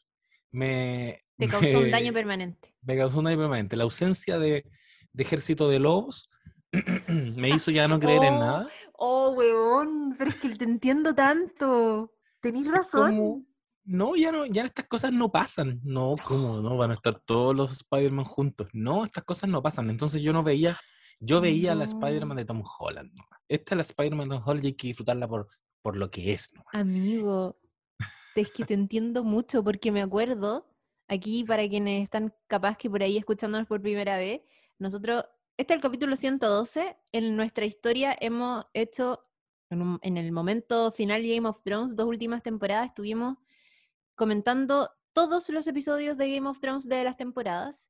Y ustedes de verdad que se mueren el José y la esperanza que tenía mi amigo querido real del ejército de lobos. Porque además José, eh, José es una persona que ha leído los libros, entonces tenía ciertas esperanzas de muchas cosas y creo que tu esperanza mayor era esa. O sea, ahora que lo decís, me acuerdo perfecto de, de- de este como, oh, weón, puta, entiendo, Baloyo, esta posición en la que estáis. Sí, yo ya no creo. Yo dejé de creer. Me, Oh, quita- me quitaron la fe. Eh, lo- eh, ¿Cómo se llama? Eh, Weiss y Benioff. Y Eh, ah, bueno, ahora estoy súper arriba de la pelota con la precuela que se viene em, de Game of Thrones En sobre la casa Max. Targaryen. El otro día Isidoro Ursúa me, me respondió un tweet y decía que, mm, que como que no le llama la atención porque ya sabemos cómo va a terminar esa casa. ¿cachai? Ya sabemos qué va a pasar con la familia Targaryen. Sí. Y yo le respondí, y parece que estuvo un poquito de acuerdo, en que eso, para mí, Better Call Saul, otra serie que va a terminar pronto, que se va a estrenar su última temporada ahora pronto en 2022, me reconfiguró las expectativas en torno a las precuelas. Las precuelas te pueden narrar algo cuyo final tú ya sabes cuál es, eh, pero el proceso puede ser tan apasionante, tan intenso, Mm. que se puede llegar a convertir en el caso de Better Call Saul como una precuela spin-off que supera al canon. Si hay gente que lo, lo ha dicho, Guillermo del Toro se, ahí se lanzó y dijo que Better Call Saul era mejor que Breaking Bad, ¿cachai?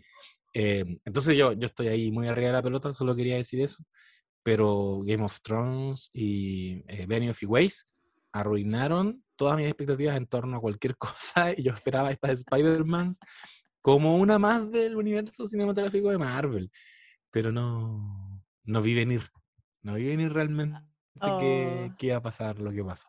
Oye, chis- chistes bacanes que- que, tiene la Que película. Ah, yo ya. no sé si tú perdón. estés de acuerdo. A ver, A mi, mi conexión parece que se fue eh, al carajo. amigo, estoy acá, estoy acá, dime.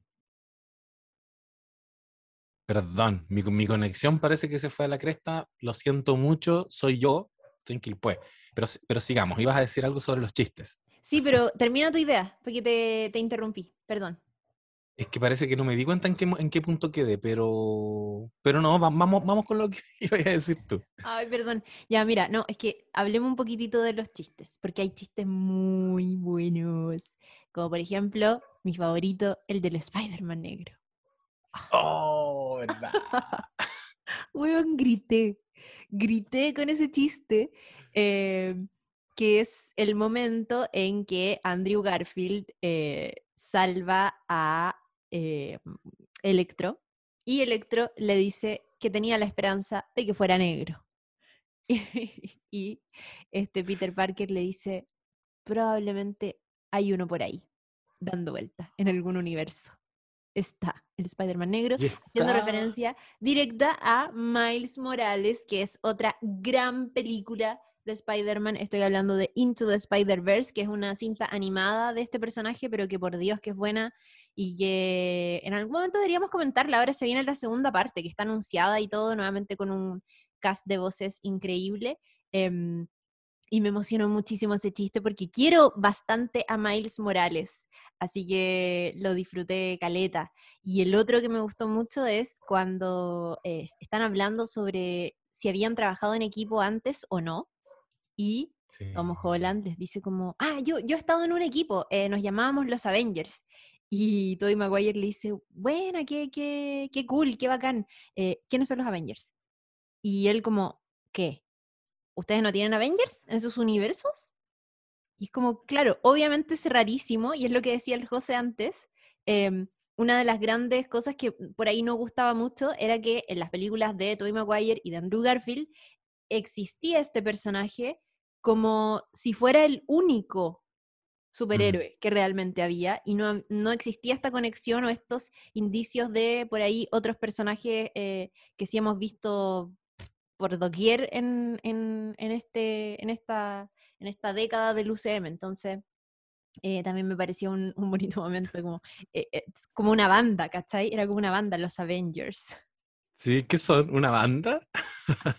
me encantó. Muy Oye, bueno. Que efectivamente me quiero recogerlo de que por ahí debe haber un superhéroe eh, negro. Quiero decir que mm, en la de, en, en Spider-Man Homecoming, me parece, sí, en Homecoming aparece Donald Glover. Ujú. Esa fue una weá con la que yo me encontré ahora hace poquito, porque yo no las había visto. Y Donald Glover interpretando el mismo papel que interpreta en eh, eh, Spider-Man Into the Spider-Verse. Y con nombre y todo. Es ese personaje. Por lo tanto, las Spider-Man de eh, John Watt con Tom Holland no niegan la existencia de ese universo de Miles Morales. Lo encuentro muy bacán porque yo creo que incluso bebe bastante de eso. O sea, estamos hablando de que Marvel y Sony hicieron el Spider-Verse con esta película, ¿cachai? Recogieron la idea de que hay Spider-Man en diferentes universos. Y se ha dicho mucho que en la versión con Miles Morales, ese otro, hay un Spider-Man que es más adulto, que está como Sí, más carreteado. Mm. Siempre se ha dicho que es el de Tobey Maguire. Siempre se, ha- se ha creo- jugado un poco. Yo creo que lo sí. Sí, po, y lo que- dibujaron parecido. Y, y esa idea de que un Spider-Man más adulto, más carreteado, como que viene de vuelta, ayude a una versión más, más adolescente, más niño, también se recogió en esta película. Y es otra de las cosas que me emocionó mucho. Eh, quiero hablar de la escena cuando se encuentran los tres eh, en el tejado de un edificio porque mm, Peter Parker de Tom Holland estaba devastado por la muerte de la tía May, estaba llorando como un bebé que es, y, y llegan los otros dos Spider-Man, llegan Andrew Garfield con eh, Tobey Maguire y lo consuelan y lo contienen, Sí. como esa idea de, de qué, qué harías si pudieras hablarle a tu versión adolescente, ¿cachai? A, a tu versión niño, eh, volver y decirle como todo va a estar bien, como tranquilo. Mm. Lo encontré muy lindo y que todos tenían a su muerte de tío Ben, que todos tenían la frase en sus vidas de todo poder conlleva una gran responsabilidad, eh, que eran como dos inadaptados de otros universos, mm, personajes muy solitarios que están ayudando a este otro niño que recién se está quedando solo, como que recién lo están, eh, se está enfrentando a esa situación. Oh, me emocioné mucho también en esa escena. También Ujú. me salió como una pequeña lagrimilla. Sí, totalmente. Em, está bacán. A, a mí eso sí, ese momento me pareció un poco como que se recupera la fuerza demasiado rápido. Es como, Claro. siento que la- eh, eh, eh, Peter Parker y Tom Holland no se siente tan impresionado por la llegada de estos otros Peter Parkers. No sé si me explico. Sí, sí, te capto. Como que no es, no, no es tan impactante para él y me pareció un poco raro, pero bueno. Filo, hay otras cosas que Sí. lo compensan. Pero se me hizo, eso ¿Cachai se me hizo medio raro. En general, en la película, la naturalidad con la que terminan coexistiendo estos tres universos, eh, me pasó exactamente lo mismo que tú dices, pero parece Ya. que me lo eché al bolsillo muy rápido. Dije Sí, como, ya, igual. esta es la cosita que, que no la creo mucho, pero no me importa, porque han vivido weas tan brígidas, este weón ha peleado en el espacio, como ya, filo, todo es posible, así que ya, está bien, está bien, sigamos adelante, les creo. Está demasiado arriba la pelota. Sí, brígido. Em, oye, eh, tú decías ahí por ahí que te parecía que estas películas, eh, que es que no, no hemos dicho eso, pero em, tú decías que te parecía que, que ahora hay una visión mucho más progre con este personaje Sí, de, de lo que son los villanos, de lo que son, de lo que es el mundo, en verdad, y lo que son las personas con matices, con lados. Totalmente. oscuros de y hecho, claros. me pasó con la primera, con- me pasó con Homecoming, que yo creo que ahí se hizo una declaración de principios, cuando al comienzo de la película te muestran, uno, te muestran a eh, Control de Daños, que ese es otro cómic. Mucha gente lo había, había esperado ese cómic. Es una especie de, de pandilla, como son funcionarios de la ciudad que siempre se ve devastada por los trabajos, po- por el ejercicio de los superhéroes y que tienen que limpiar la mierda de los superhéroes. Ellos son control de daños y parten con ellos y con el personaje de Michael Keaton eh, recuperando una, un pedacito de tecnología alien que le sirve para, para construir su armazón y convertirse en, creo que es como el buitre, una cosa así. Em, no recuerdo el nombre, lo podemos buscar. Sí. Sí, sí. Pero em, ya se establece una idea nueva que parece que hay una razón para ejercer el mal. Hay una razón para ser el antagonista con la que tú incluso puedes empatizar. Porque ya sabemos este podcast que es bien zurdo, cuando a mí me hablan de un trabajador que, puta, está recuperando una piececita por ahí que, na- que la tienen que votar y, que, y, y empieza a, a, a ganar lucas con eso, yo digo, ya, no es tan terrible no, no me complica. Y, mm, y lo puedo hasta llegar a entender. Eh, y como que siento que hay una vocación en estas nuevas Spider-Man de mostrarnos a villanos un poquito más complejos, eh, villanos cuya mm, eh, transformación la puedes observar. No es Thanos simplemente un alien que quiere acabar con todo, porque sí. O sea, yo creo que Thanos, hay que decirlo, es, es el, es como la representación máxima de un villano plano. Nos encanta porque es, es eh, impredecible. Él quiere ver el universo desaparecer, el universo arder. Listo. Y eso también lo hace ser un buen villano, pero es planísimo, no tiene más, más que eso.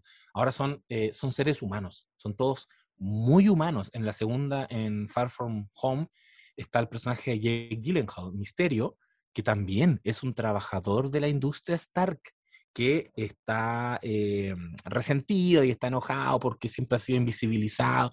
Es como un, un eh, sindicalista, básicamente, Mm. que tiene a todos sus trabajadores unidos para por fin eh, ocupemos el lugar que nos corresponde. Ya murió Tony Stark, yo puedo ser el próximo héroe, ¿cachai? Y como que en todos hay una reivindicación que yo logro, logro entender. Em, no dejan de ser villanos que finalmente igual como que puta, hacen mucho daño y uno dice, vamos ahí, Spider-Man, pitéatelo. Pero desde la premisa hay, hay algo que uno puede entender.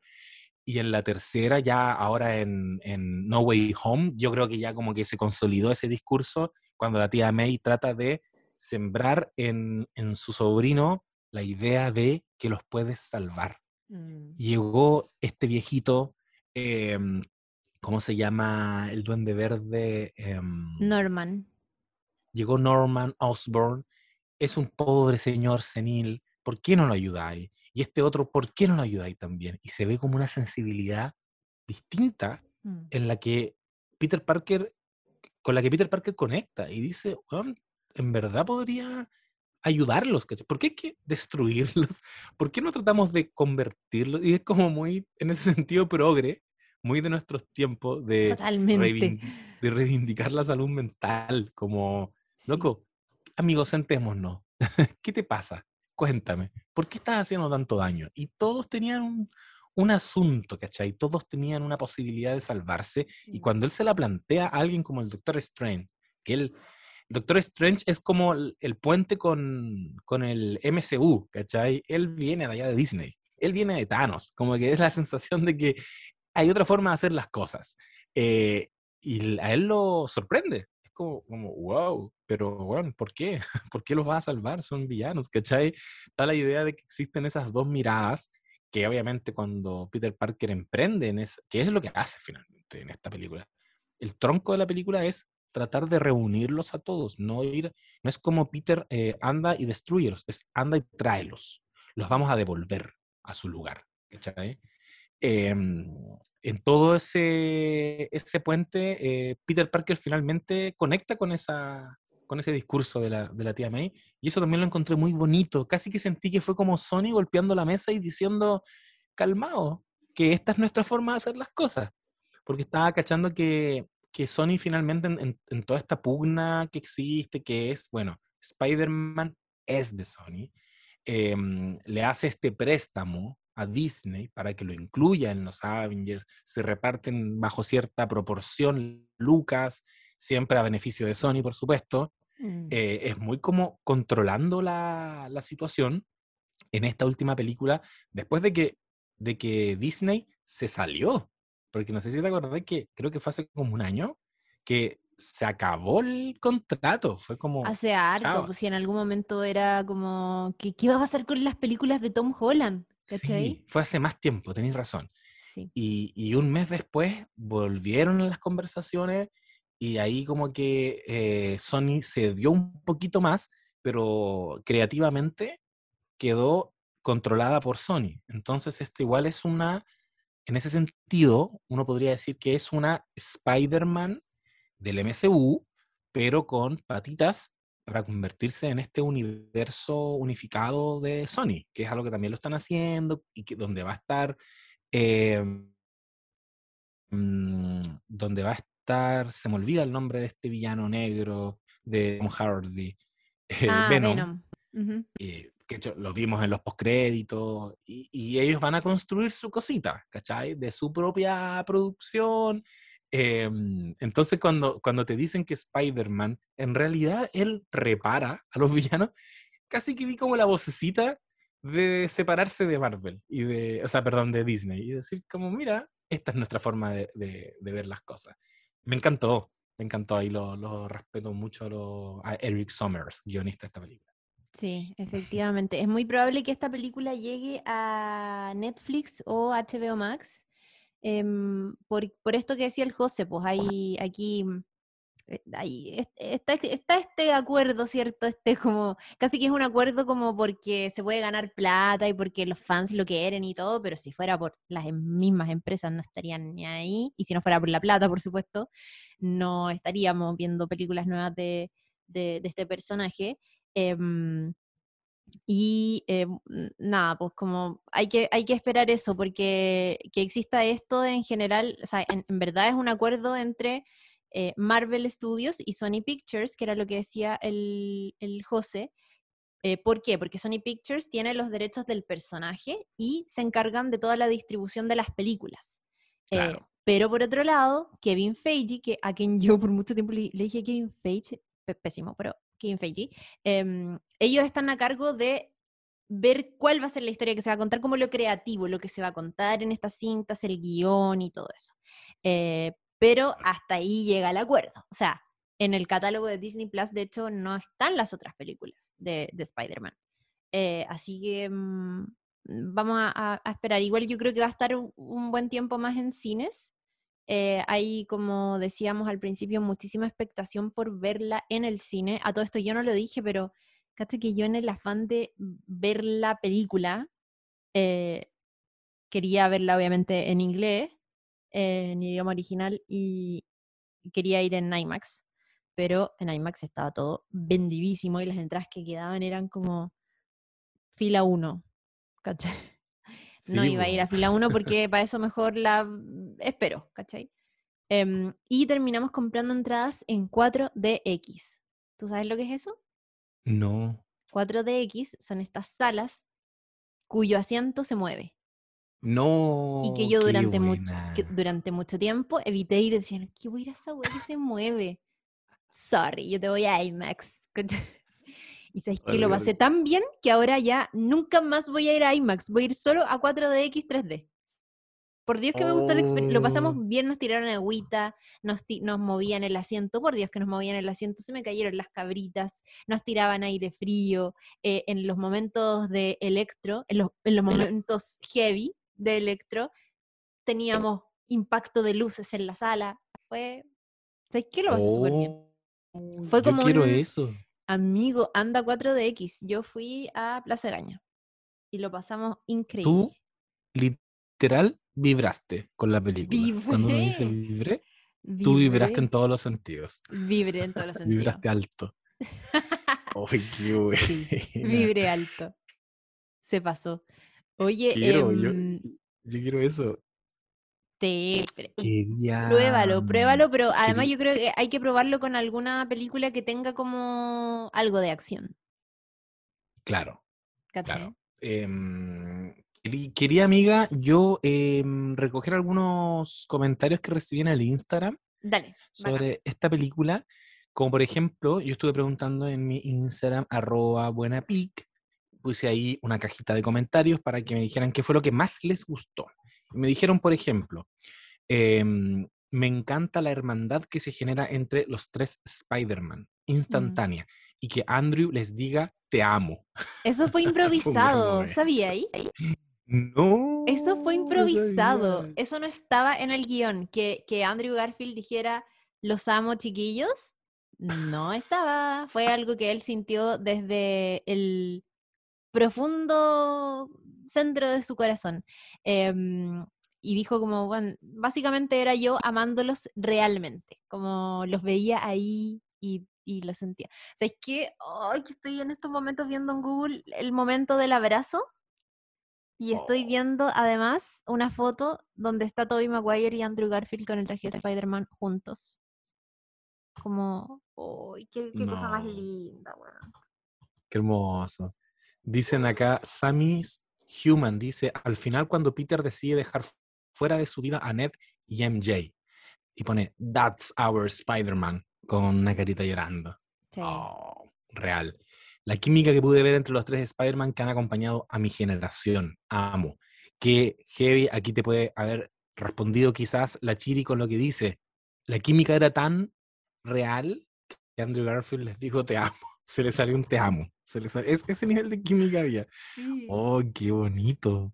Entendió todo, Andrew Garfield. Entendió lo que estaba pasando. En ese, a nivel de guion, a nivel de todo.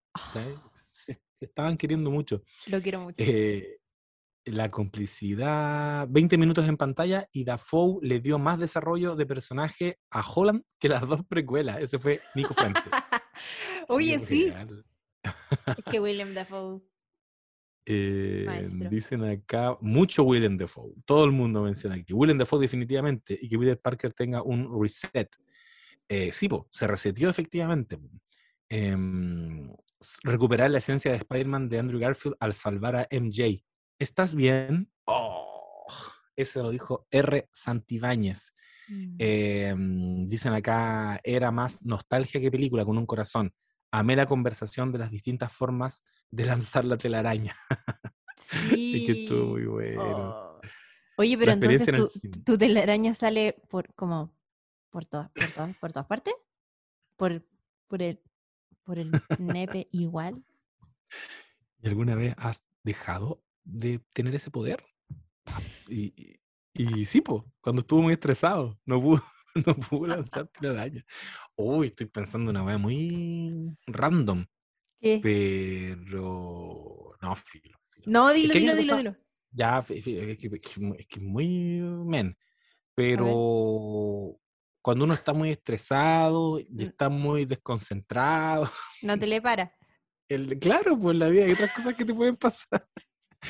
Y, y fue como, mira, estoy muy estresado, no me sale la telaraña. Ahí la dejo. El cuerpo, el cuerpo humano re- reacci- reaccionando, básicamente. pues. Ay, sorry, Mary Jane, no me sale la telaraña, estoy muy estresado. Eh, ¿Qué más? Natu O Darling dice, aparte de lo obvio de los tres Spider, el quiebre y transición a la adultez de Peter de Holland. Totalmente. Daf Nepri dice, Ned abriendo los portales. Oh, me quiero detener en esto. Porque Ned finalmente, yo entiendo que me están sugiriendo que podría ser un próximo Doctor Strange, un aprendiz de Doctor Strange. Ned tiene magia. Tiene, tiene magia. una facilidad para la magia y es algo que eh, queda más o menos insinuado como por herencia de su abuela. Eh, Creo que lo dice él en, en algún momento de la película. O no, no, no, o no, no sé por qué tengo esa idea. Parece que sí. Sí, sí, sí, la ¿Lo abuela dice? le, le dice que, que tú puedes hacer magia y es muy ¿Viste? chistoso porque la primera escena él le dice a Sí, Oye, me dio risa. eso. Ned es un gran personaje y, y Benedict Cumberbatch eh, es muy chistoso también en esta película, como, eh, como reaccio- reaccionando a estos cabros chicos. Me dio Por eso no tengo risa. hijos. Por eso no tengo hijos, le creí todo. Es como, te pones Smaug del Señor de. Mess. Lo amo. Oh, sí. y Ned le dice que tiene un pro- que él siente algo raro en la muñeca y él le dice, hazte ver. Como, bueno, le- está buscando que tiene poderes. Dice, Oye, es que además Doctor Strange, recordemos que es doctor real que ve como este tipo de situaciones. Hazte ver. Sí, po. Hazte ver ando un kinesiólogo. Puede que, que tenga algún problema ahí. O que- que real- y eso me, eso me llevó. A ver, voy a esbozar, tratar de esbozar rápido esta idea, pero a mí me impresiona mucho que Disney creó esta mina de oro. Tiene esta, esta puta fortuna en sus manos, que es Marvel. Eh, y tienen que, y tomaron la decisión consciente y voluntaria de jubilarlos. Y ya no tenemos a Tony Stark de Robert Downey Jr. Y, y ya no tenemos al Capitán América. Y empezar a generar una nueva camada, entendiendo también que nosotros nos vamos a morir viendo generaciones de, de Avengers. Yo ya Mm. asumí que voy a ser viejito y voy a ver la generación 8 de los Avengers. Como que Disney no lo va a soltar más. Eh, pero ahora vamos a ver a la segunda generación de Avengers, donde ya vimos que Florence Pugh, mi señora esposa, va, eh, va a ser la viuda negra. Y así empiezan a, a buscar sus sucesores y me dio mucha risa pensar la posibilidad de que en el futuro Ned sea como Doctor Strange.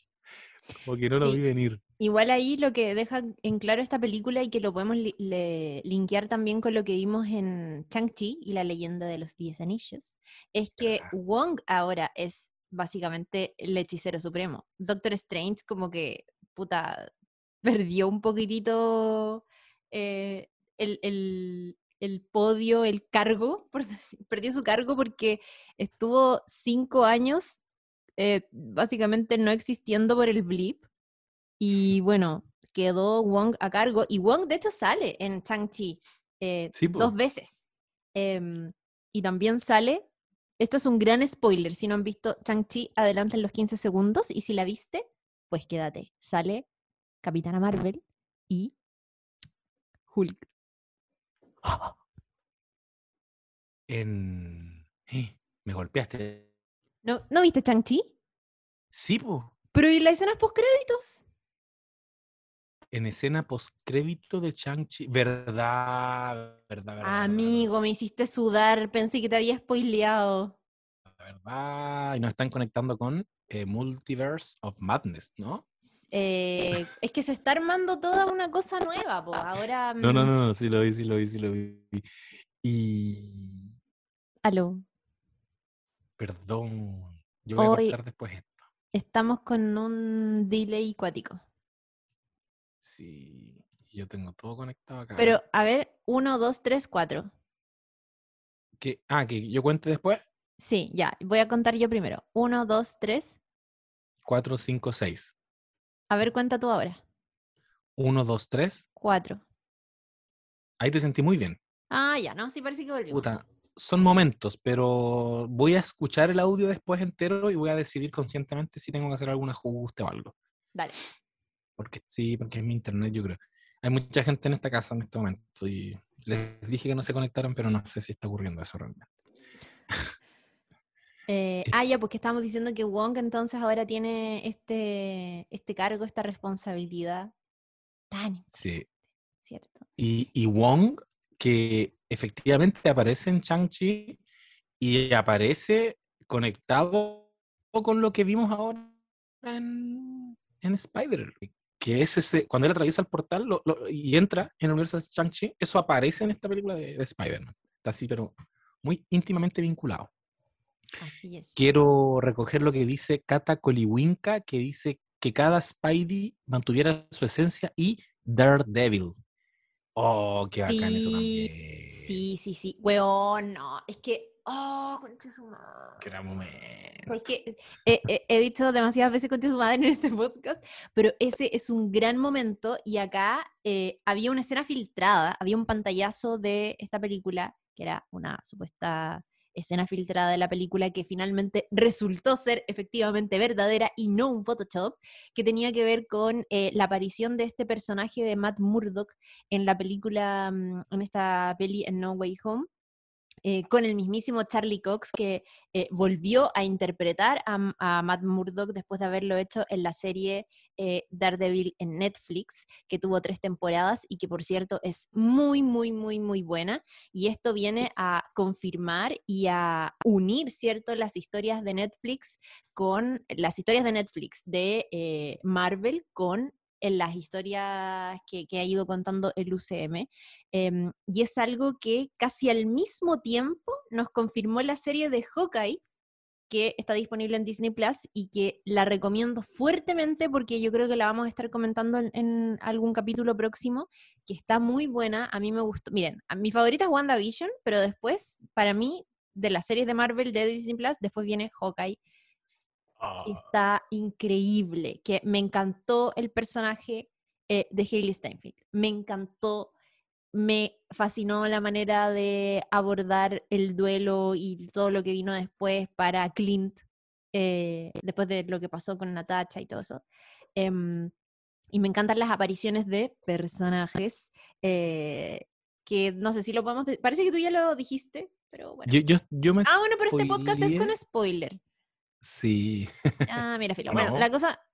Sí, no, sí, es con spoiler. Eh, pero mm, eh, aparece también en Hawkeye. Hay una conexión con el.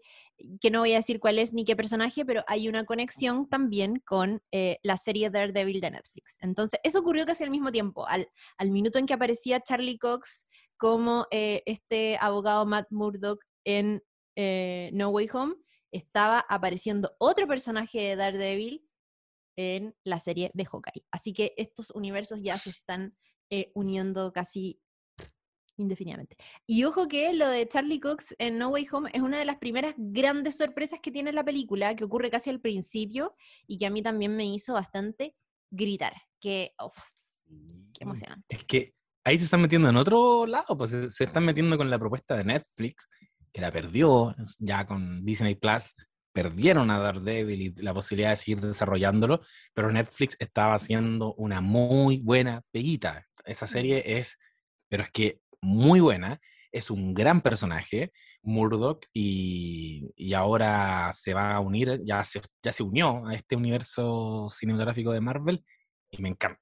Se lo Me merece. Se encanta. lo merece. Me encanta y además que la, la confirmación de que esto es una sola cosa em, entrega implícitamente otro detalle que me parece interesante, que es que Jessica Jones entonces también es parte de este mismo universo. Y la historia de Jessica Jones en la primera temporada, porque la segunda es mala, pero la primera es muy buena. Y es una historia dramática de abuso, de una mujer que durante años fue abusada por, esta, por este personaje, por Kilgrave. Y es una muy bonita manera de, ponerte a una superheroína eh, ha- hablan- tratando de reparar este, mm, ¿cierto? este dolor y este trauma y cómo eso se relaciona con su pega, con las cosas que vive a diario. Es muy bacán. Y, y me pasó eso y fue como, oh, el UCM. O sea, en alguna parte del, del UCM hay historias tan dramáticas como la de Jessica Jones. Y es muy interesante ver si en el futuro van a ponerse un poquito más adultos, porque lo que mm, está ocurriendo ahora con, eh, no sé, pues con, eh, cierto, la aparición de eh, Steinfeld en Hawkeye, con la llegada de Yelena Belova, con la aparición de los hijos de Wanda en WandaVision y todo eso, es que están, estamos viendo personajes más jóvenes. Y eso es como, ah, ya, Young Avengers.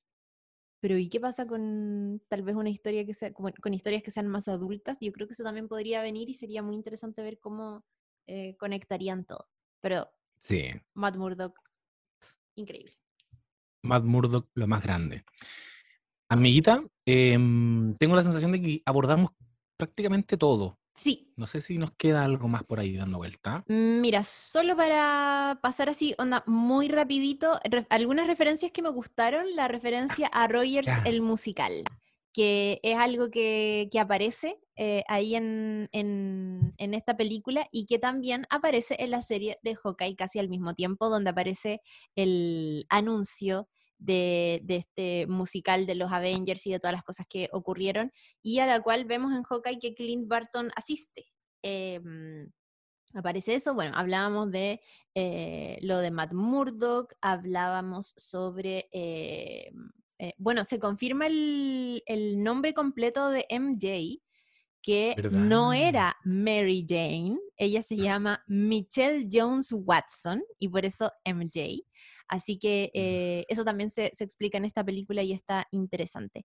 Eh, me gustó mucho lo de eh, mm, eh, lo que decíamos ahí de el, el, el momento meme y el momento chistes que están como muy bien aprovechados en la película y el momento del laboratorio donde los tres personajes recrean el famoso meme de Spider-Man donde uno a otro se está señalando y no los vemos con el, con el, eh, con el traje de, de Spider-Man propiamente tal, los vemos con un delantal en el laboratorio y qué sé yo, pero referencia ¿Verdad? ahí directa a, a, ese, a ese meme. Em, ¿Qué más? ¿Qué más? Creo que esas son como algunas referencias interesantes. Bueno, lo que decíamos ahí del, de la telaraña de forma natural y otras que eh, tienen que eh, prepararla, eso eh, es muy loco.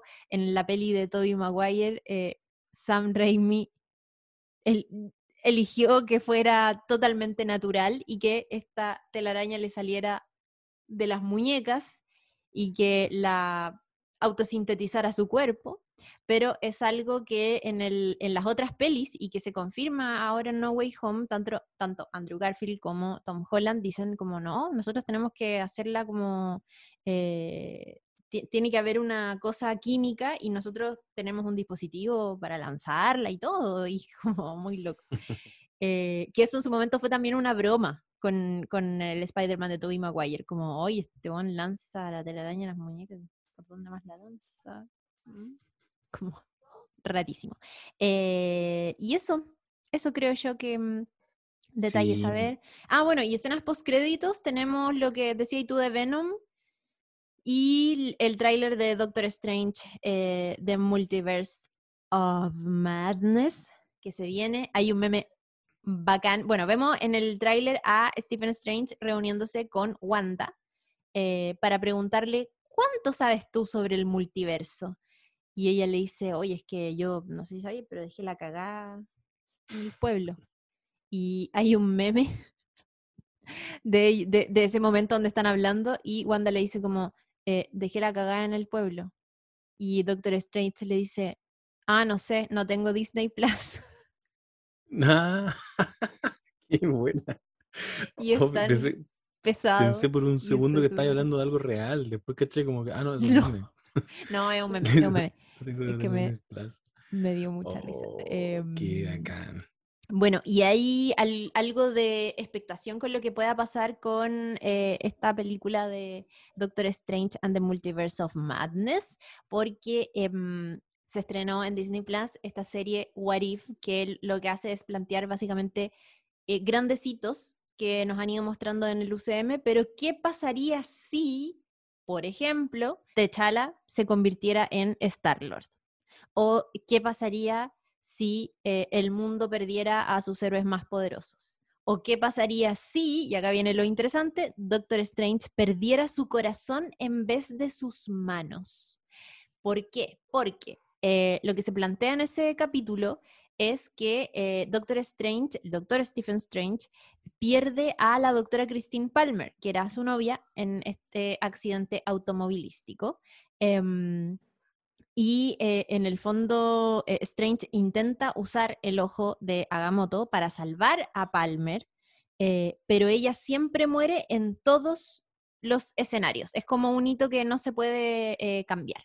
Es un punto, como se le llama, un punto absoluto en la línea de tiempo y que es algo que no, intent- hagas lo que hagas, no se puede deshacer porque esto tiene que ocurrir así.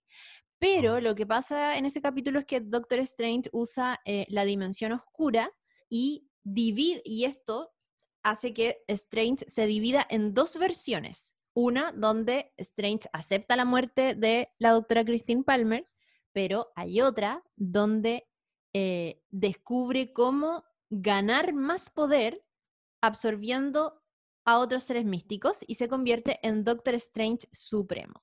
Y esta versión es evidentemente malvada, oscura y absorbe al otro Doctor Strange y para poder resucitar a Palmer y causando la cagada. Entonces hay cierta Oh. expectación por lo que pueda ocurrir eh, con la próxima película de este personaje porque por ahí dicen, uff, ya que estamos en multiversos, podríamos tener esta versión malvada del Doctor Strange, pero bueno, no se sabe, hay que esperar para, para esas cosas. Pero en el tráiler que nos mostraron al final de eh, No Way Home, siento que un poco nos están mostrando eso, ¿o ¿no? Es que no lo sabemos. No, no, no se sabe. Pero había como un Doctor Strange medio versión oscura. Pero por eso, es que ¿quién va a ser el villano de la película realmente? Ah, perfecto. ¿Cachai? Eso es lo que ahí hay como... Bueno, vamos a ir conociendo de más, más detalles. Para terminar, les cuento que este 2022 sí van a haber películas de Marvel eh, en estreno. Tenemos, partimos de hecho el 6 de mayo con el Doctor Strange y el multiverso de la locura. Después seguimos el 8 de julio con Thor, Love and Thunder. em, y tenemos el 11 de noviembre Black Panther Wakanda Forever, que eso son cosas que van a ocurrir sí o sí o sí, y también se vienen algunas series de televisión, como por ejemplo She-Hulk, eh, se viene también eh, Mrs. Marvel, que, va a estar ahora próximamente siendo parte de, mm, de, de las series que se vienen en, en Disney Plus, así que vamos a estar pendientes de todo aquello. Me encanta. Uf, que vamos a tener contenido para sacar podcast. Amiga, si mi conexión a internet me lo permite, tú me avisas nomás si se está cortando y no se, no se escucha nada. Y le pido perdón también a los no sabes nadites, pero este es un capítulo que teníamos que sacar pronto al margen de las condiciones técnicas de su, de su grabación. Quiero decir que una no sabes nadite, que es arroba evilwitch, mandó el siguiente mensaje. Me lo mandó a mi cuenta. Me puso lo siguiente. Hola, ya que se implementó la cajita de preguntas, me puse de las patúas y vengo a pedir un favor especial.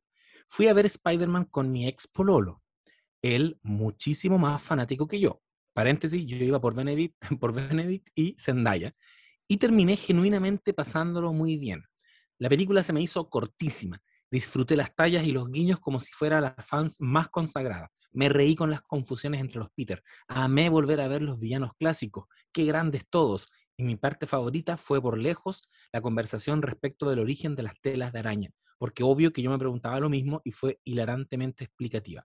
Y por último, pero no menos importante, es la última película de el MCU que vimos con mi ex Pololo, porque contra todo pronóstico, plan de vida y profecía gitana, nos casamos el 28 de enero. ¡Qué Así que grande! las siguientes entregas las iré a ver con mi esposo.